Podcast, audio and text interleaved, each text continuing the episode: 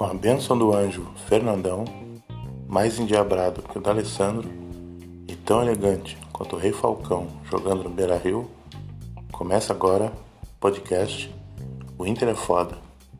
Meu nome é Gerson e meu propósito com esse podcast é trazer um resumo da timeline do Colorado. A cada jogo oficial do Inter, trarei as informações mescladas com a minha visão sobre os acontecimentos dividindo cada episódio em três partes: pré-jogo, jogo e pós-jogo, fechando cada episódio com um momento tese, em que compartilho com os irmãos e irmãs colorados dúvidas, opiniões, contestações sobre algum fato ligado ao Inter.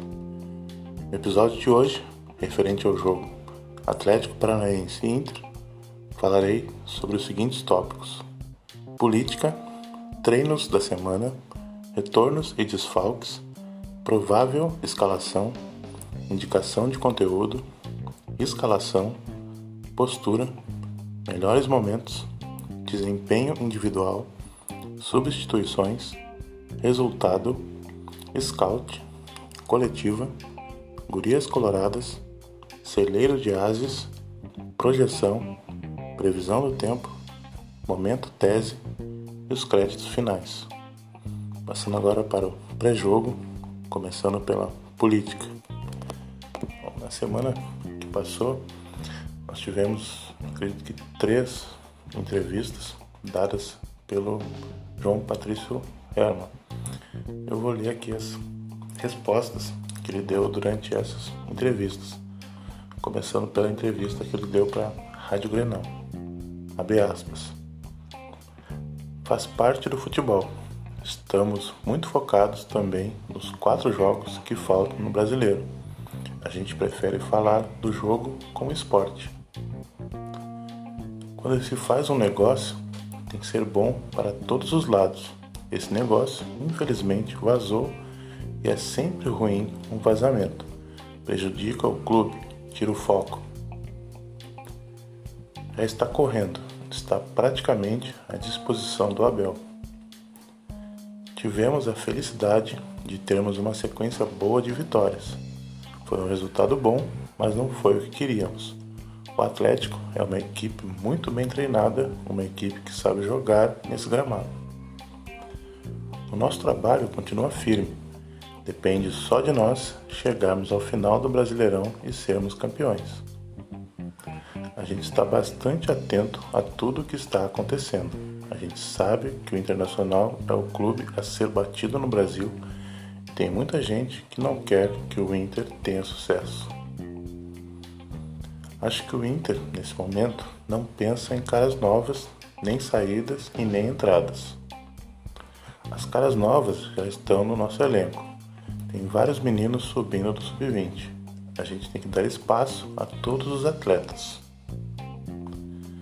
Damiani é um funcionário que pediu para sair, mas ele é apenas uma peça das categorias de base do Inter. Assim como Damiani saiu, outros querem vir para cá. Ninguém é insubstituível. Espero que o Beira Rio volte a ter torcida o mais rápido possível. É muito triste o Beira Rio sem torcida. Passando agora para a entrevista concedida para Bandeirantes.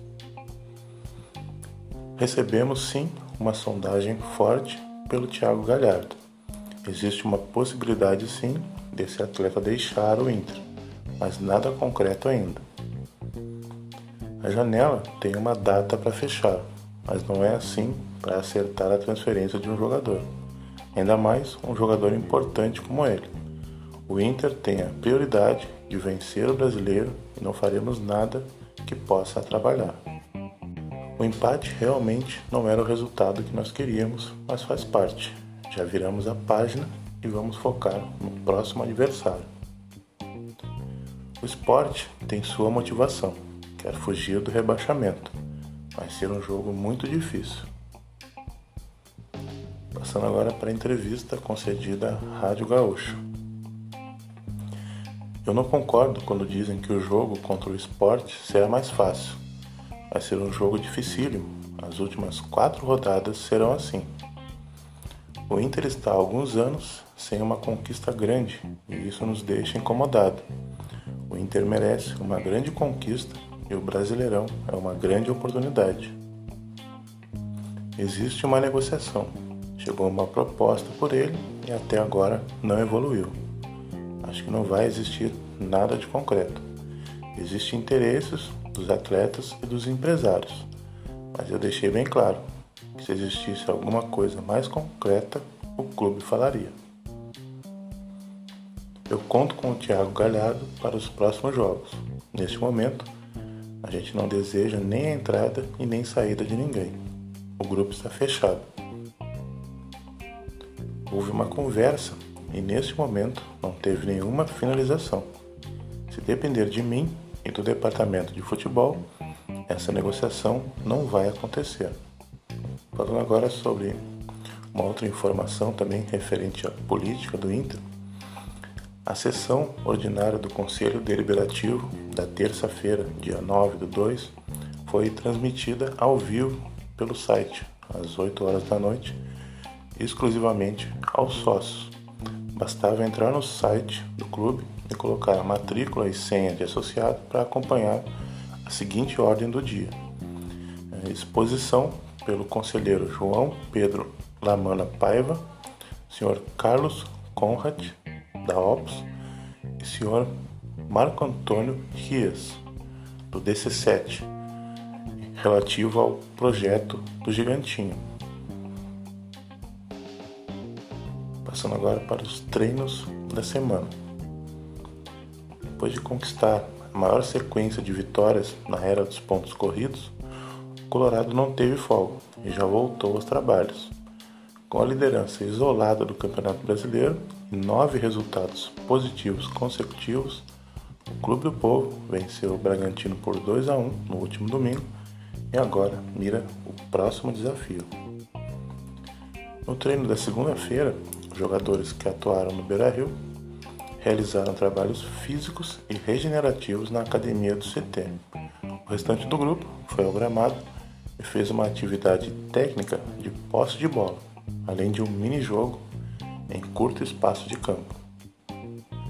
Visando a décima vitória seguida na competição nacional, o Colorado entra em campo na quinta-feira, dia 4 de 2, às 21 horas, na Arena da Baixada, para enfrentar o Atlético Paranaense. Com 65 pontos, o Inter está na primeira posição. O próximo desafio colorado o Campeonato Brasileiro se aproxima e a preparação para o duelo é cada vez mais forte. Na tarde da terça, o técnico Abel Braga comandou o segundo treinamento da equipe, mirando o confronto em Curitiba. Debaixo de muita chuva, um grupo de jogadores realizou atividades técnicas e táticas no gramado, ajustando detalhes importantes para a partida. O Clube do Povo ainda tem mais um trabalho pela frente antes de viajar à capital paranaense, marcado para a tarde desta quarta. O Campeonato Brasileiro chegou na reta final, faltando apenas cinco partidas para o término da competição. Com nove vitórias seguidas e a liderança isolada, o Colorado está na luta pelo título nacional. Na quinta, em Curitiba, a equipe entra em campo buscando mais um resultado positivo. O duelo será contra o Atlético Paranaense no seu estádio, a Arena da Baixada. A preparação para o confronto foi encerrada na tarde da quarta-feira, no CT Parque Gigante. O técnico Abel Braga fez os ajustes finais na equipe, mirando o jogo fora de casa. Passando agora para os retornos e desfalques. Dourado ficou fora pelo terceiro amarelo e o Galhardo também é um desfalque em fase final já de recuperação. O Inter tinha para esse jogo oito pendurados: Cuesta, Lindoso, Moisés, Patrick, Marcos Guilherme, o Jussa, o Abel e o Leandro Fernandes. Passando para a provável escalação. Time teria Marcelo Lomba, Rodinei, Lucas Ribeiro, Victor Cuesta Moisés. Lindoso, Edenilson, Prachedes, Caio Vidal ou Marcos Guilherme e o Patrick. Na frente, o Yuri Alberto. Passando agora para indicação de conteúdo. As indicações de conteúdo desse episódio uh, não falam diretamente do Inter, mas tem tudo a ver com a situação atual do clube, dos jogadores e, obviamente, dos torcedores. Né? Fala um pouco sobre essa ansiedade, essa angústia, né? o controle mental que precisa ter agora os torcedores e, obviamente, os jogadores, que são quem entram em campo para enfrentar essa reta final, esses momentos decisivos que nos separam da conquista né, do título do Campeonato Brasileiro. Então vamos a eles. É uma postagem do perfil Além do Jogo. É um podcast que eles possuem também e é uma produção que é dividida em temporadas. É, e essa produção ela vai tratar de diversos assuntos que não são abordados na discussão diária do futebol. A primeira temporada é sobre saúde mental no futebol. Então, vale a pena pesquisar e ouvir, né, ter acesso a esse podcast do perfil Além do Jogo. A próxima indicação é um texto da Fernanda Lima no site Peleja. O título desse texto é o seguinte: O futebol está acabando com a saúde mental de quem o ama. Também é um texto que vai na mesma, na mesma linha, né? falando sobre os torcedores, né? tudo, todo o sofrimento dos torcedores diante das angústias, do nervosismo, toda a dificuldade, todo o sofrimento que passa um torcedor acompanhando o seu time do coração. Passando para a próxima indicação, é um outro podcast também do perfil Futuri, que um dos últimos episódios recebeu o técnico de futebol PC de Oliveira, antigo técnico de futsal também, um técnico consagrado no futsal, e foi recebido pelo perfil Future para uma conversa inspiradora e, como eles mesmos disseram, né, como ele mesmo disse, uma conversa desconfortável. Eles falaram sobre vários assuntos, né? É, e os principais, os principais tópicos foram falaram sobre não remoer derrotas, a conexão com os jogadores, a prevalência do pensar, a fadiga cognitiva, o departamento de bola parada, a comparação do futebol com os outros esportes, da NBA, a NFL, o próprio futsal, e também sobre um algoritmo para decidir substituições e as análises né, que são feitas relativas aos jogos, às partidas de futebol. Então é outro conteúdo que vale muito a pena parar para ouvir. A próxima indicação é um texto do blog Futebol Interativo, que se chama A Ansiedade nos Jogadores de Futebol. O autor é o desse texto, né?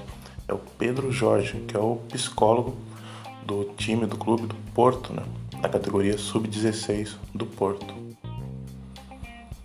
E a última indicação é um vídeo com alguns jogadores uruguaios falando sobre a pressão que eles sofrem e que ninguém consegue, né? ninguém tem noção consegue imaginar o impacto negativo disso na vida deles, na vida particular dos jogadores. É um vídeo que foi é, postado pelo perfil elcanceler.com e foi repostado também depois pelo jogador do Inter, o Abel Hernandes. Então vale muito também a pesquisa e assistir também esse vídeo, né? Um vídeo que tem a legenda ali, porque é em espanhol, né? São jogadores uruguaios é, falando sobre algumas questões que valem muito a pena a gente também parar para refletir um pouco. Passando agora para o jogo, começando pela escalação.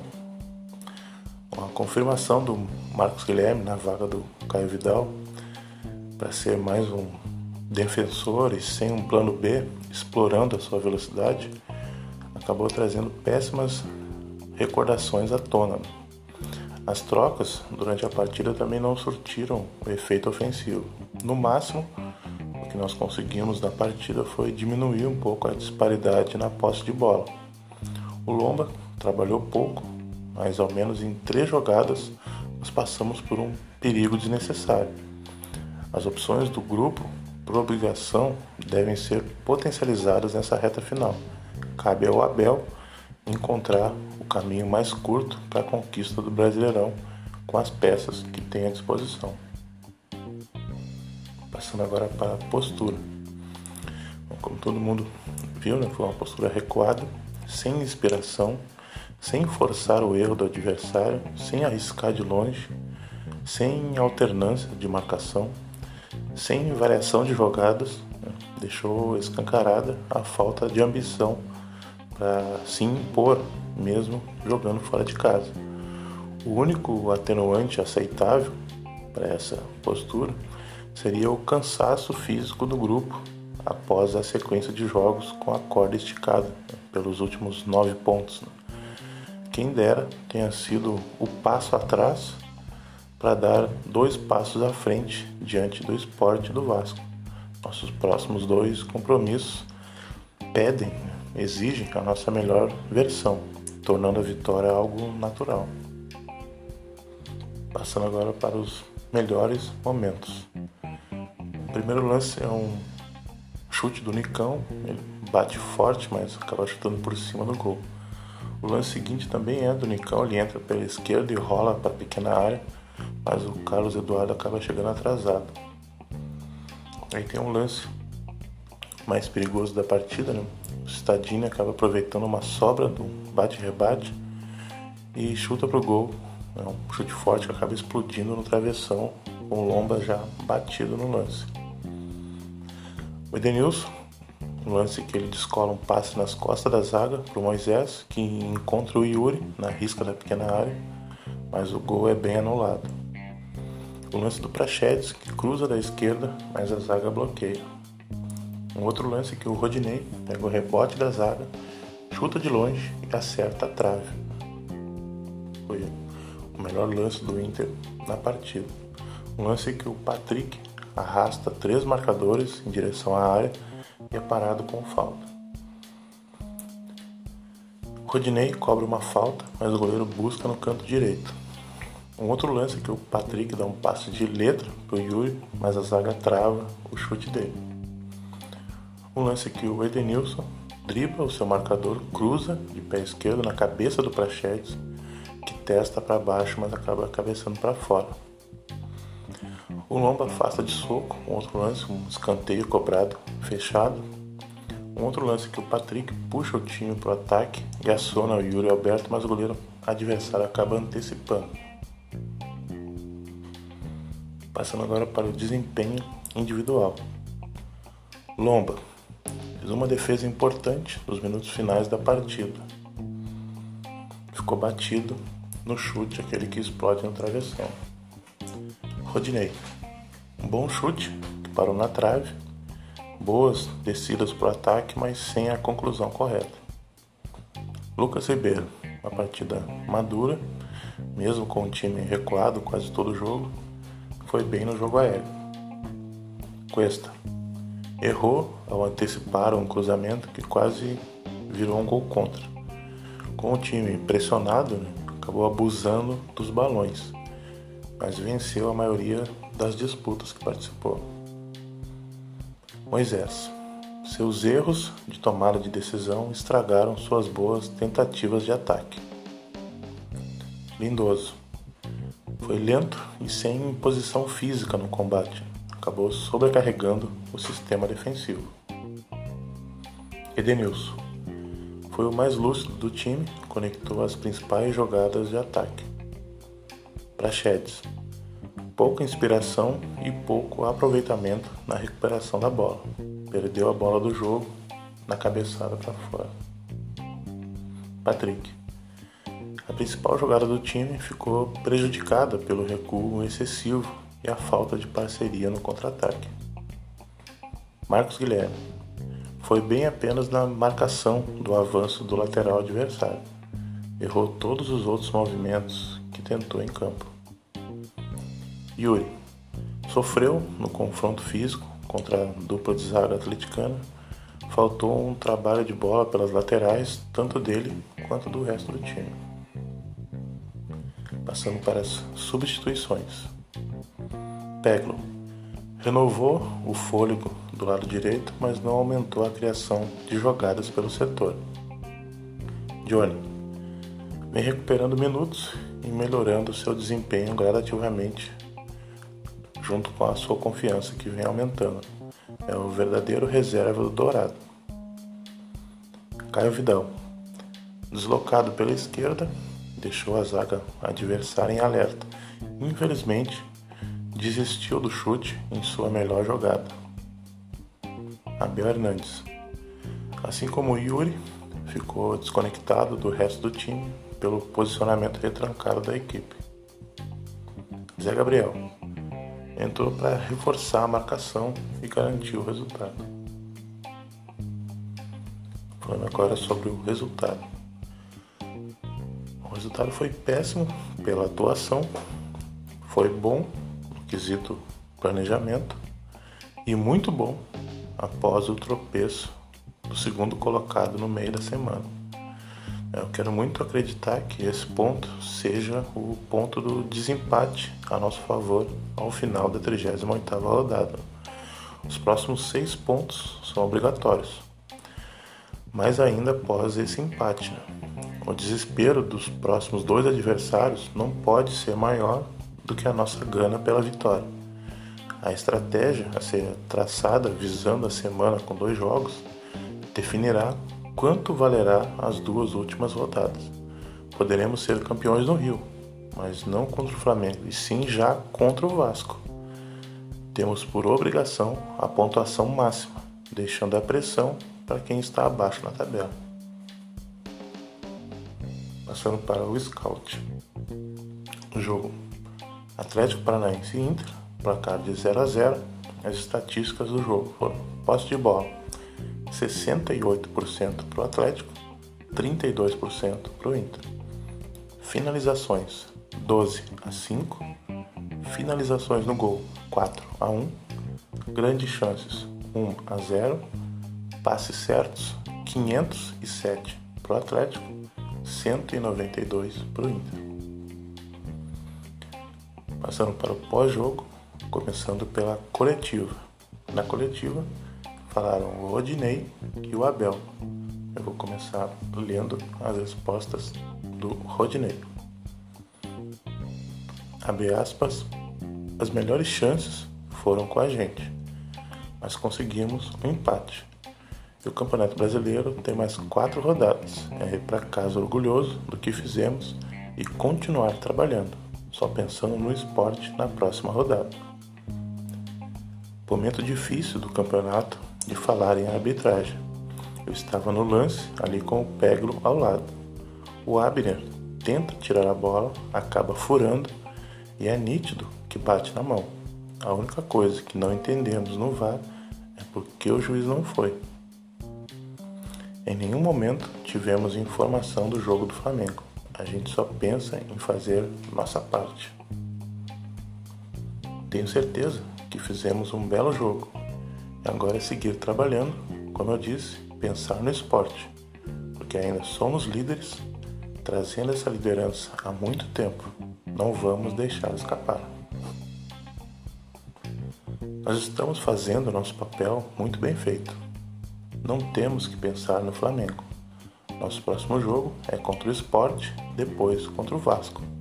Todos sabem a dificuldade que é jogar aqui contra o Atlético. O torcedor é normal ter medo, receio. O Inter não ganha um campeonato brasileiro há 41 anos. Nós sabemos o que estamos fazendo dentro de campo, dando a vida para honrar a camisa do Inter. Eu não posso julgar o árbitro. A gente sabe que o pênalti que tivemos contra o Bragantino foi claríssimo. Contra o Grêmio foi claríssimo. Passando para as respostas do Abel. O Inter ganhou um ponto. Continuamos na liderança. Quem está nos perseguindo, três rodadas atrás, perdeu para o Atlético. Claro, não vou inventar nada. O Dourado também volta. Não posso afirmar que o Marcos Guilherme será titular no próximo jogo. Vamos ver. Se ele consultou um VAR, eu nunca vi tão rápido. não estou reclamando disso, mas a CBF tinha que levar em consideração que quando um árbitro perde o escuro da FIFA, fica muito ruim, começa a ver coisas que ninguém vê. Eu gostei da equipe, pela dificuldade que é jogar aqui, gostei muito do meu time como um todo, principalmente depois de quando o jogo equilibrou. É o resultado ideal? Não, mas ali dentro que tu vê a dificuldade que é. A movimentação, a dificuldade deles é realmente incrível. Claro que não foi o melhor resultado, mas foi bom. Qual campeonato do mundo tem 11 equipes favoritas como é no Brasileirão? É muito difícil. Que nós treinamos da maneira de jogar do Atlético Paranaense, eles não usaram. Eles também tiveram um respeito muito grande contra o Inter.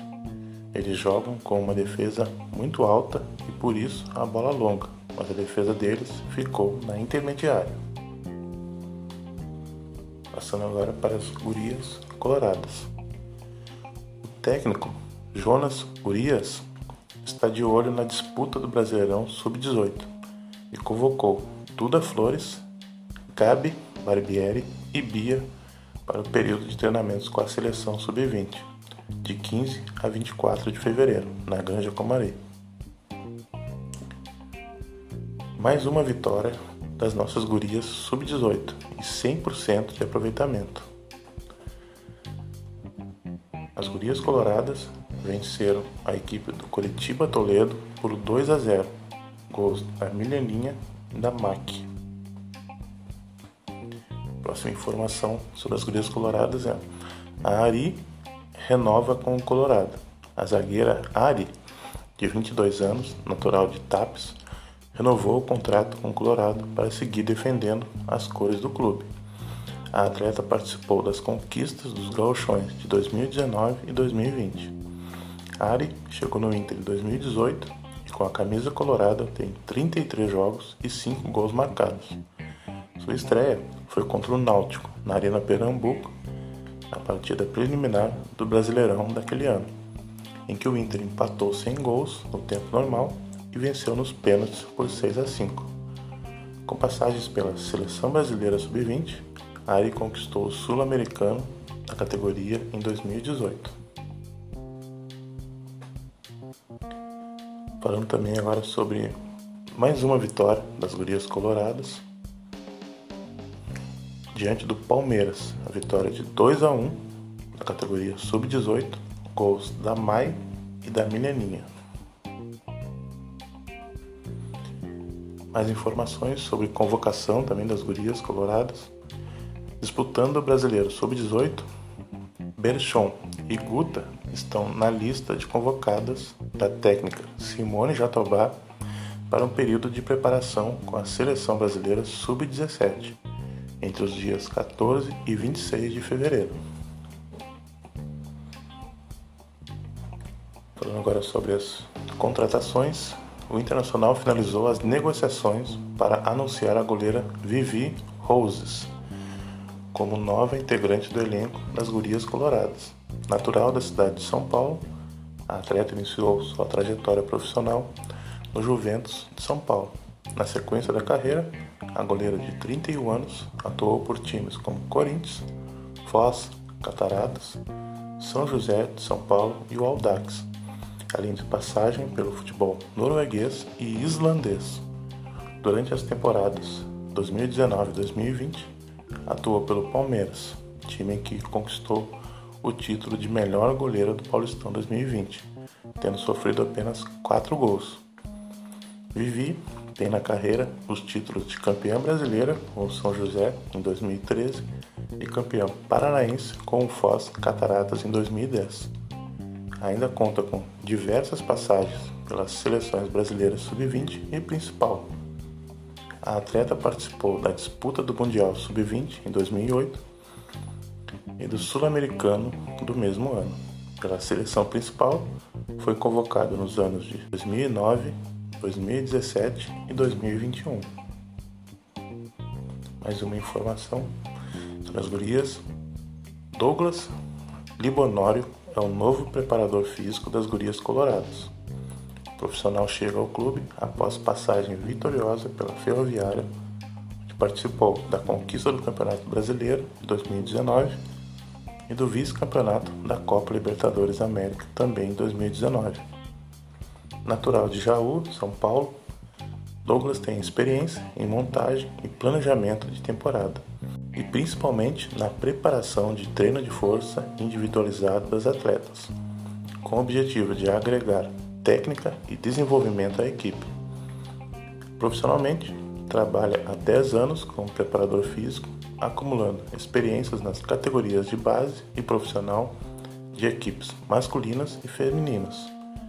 Já esteve à frente de times como o Júnior Team Futebol, União Barbarense, Tanabi Esporte Clube, Vila Operária, Clube Esporte Mariano, José Bonifácio Esporte Clube, Clube Atlético Votoporanguense e em seu último trabalho, Ferroviária de Araraquara.